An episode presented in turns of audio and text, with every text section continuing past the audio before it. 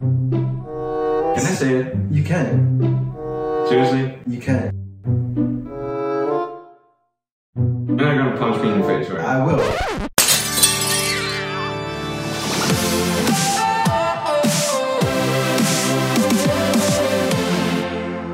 Hi, welcome back to Sean and Shiva.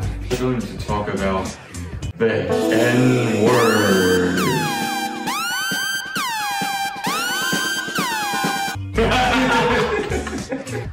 The N word is a taboo? I'm so curious. Nigga, as we say. It's a real racial term that basically depicts people as less than human, inferior, mm-hmm. kind of stupid, almost animalistic.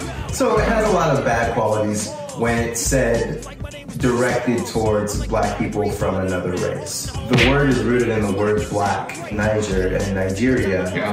That's kind of where it came from. They took the name of the country and then assigned it. I know because you're not racist, but you couldn't say like nigger, nigger, nigger. You'd have to say nigga, nigga, nigga. It'd be like a different, it's a different word. First, let's break down the word. So there's two separate words in which we as black people say it, right? There's nigger, N-I-G-G-E-R, the worst way to possibly say it, which is the most racial way that white people say it to black people. But then there's nigga, which we say to each other, like nigga. But we say that to each other, but that's more friendly, and that's what you hear in the songs. The reason why the word is so contentious is because it depends on who you are and who can say it and when. Like if I said to you like, hey, you can say it around me, I don't mind. 你可以相信吗？种族歧视可以用来当做某一种程度友善的表示，这就是语言的精髓啦，各位同学。You mean if we know each other good enough and deep enough, you're you're kind of uh, give me the permit to use it, right? Yeah, we call it a black card, like a pass.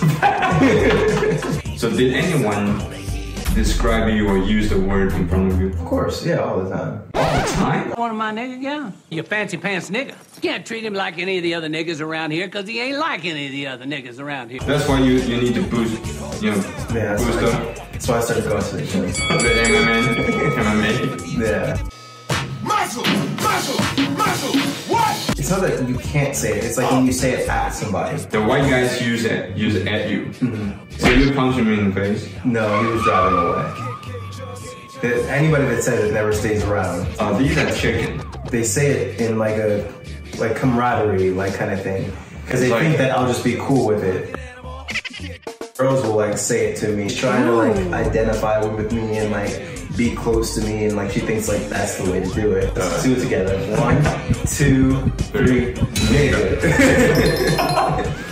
Got a lot of rappers using that because he's he's got kind of got the black pass in the whole Well, black if he's, black, community. if he's black, yeah. There's not many white rappers that there's. I don't think there's any white rapper that uses it. he doesn't want to be you know dragged by. Yeah, exactly. exactly. People using it around you are mostly your friends, right? Yeah, like the way I always explain it to people is like, if you were dating a girl, right, and you call her baby, like, oh hey baby, what's up baby, right? That's okay, right? Yeah. But if I don't know you, or you don't, and I don't know her, Yeah. and I walk up to her and I say, hey baby, It's a fuck boy. 别忘了按下订阅，加上开启小铃铛， 就不会错过才向你说的新影片喽。哦 I have friends, white friends, that I'm completely okay with them saying it, but a lot of them don't choose not to because they just don't want to say that word. But then I have white friend or other friends of other races that do say it, and it's completely fine with me because I know that these people aren't racist and they don't mean it in a bad way, and they don't mean it. And if that's the case, if it, if I love this person like a friend, then what's the, what's the point in getting upset if they say a word that I say from among my black friends anyway? So. What's up, my nigga? Is, is it common or acceptable for uh, like Asians? Ooh, that's a good question. Okay, so it's weird in the black community. Asian people, it's 50 50. It depends on the Asian person, honestly. Like, it depends on who you are. If you're if you're not with it, then then no. If they act more white, then no. But if they act like I was gonna say normal person. they act more like a decent human being and you know kind of are cool, then yeah, obviously, but I'm cool with Asian people saying that N-word. I don't want trouble. We're perfectly o- fine with Puerto Ricans saying it, Dominican people saying it, mm-hmm. like basically a lot of Hispanic people saying it, but not Mexicans. Like we don't like it when Mexicans say it. Like they're not the Afrocentric version of us. Okay. Like Puerto Ricans, Dominicans, even Colombians are like Okay. really like there's black elements to them. But Mexicans don't necessarily have that so much. Sounds like you you need to evaluate the the person's black and black level. Yeah, because like, because I think some uh, some Asians, it depends if you're if they're like how do you say it, like banana person, Uh, uh, ABCs. ABCs. What- What's the what's the term in Chinese? 香蕉。Shengjiao, right? If they're like that, then it's just the same as a white person saying something bad about a black person. Because a lot of ABCs in the states act a lot like white people, so we just group them in with white people, even though they're Asian. So is it anyone here ever said it to you? Uh, there was a girl here that said it to me, a Taiwanese girl.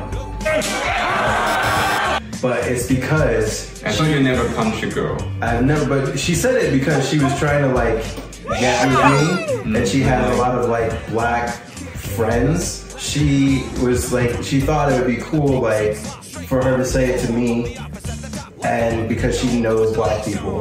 But it's like, I don't know you, so I don't, you know, like, I believe that she has black friends, but it's like, I don't know you, so why would you say that in front of me? One more time before we go, let's say it together. One, two, three, nigga. See you next time, Tom and Charlie. Ciao. 喜欢我们的频道吗？按赞、订阅、分享，小铃铛开起来哟！哦。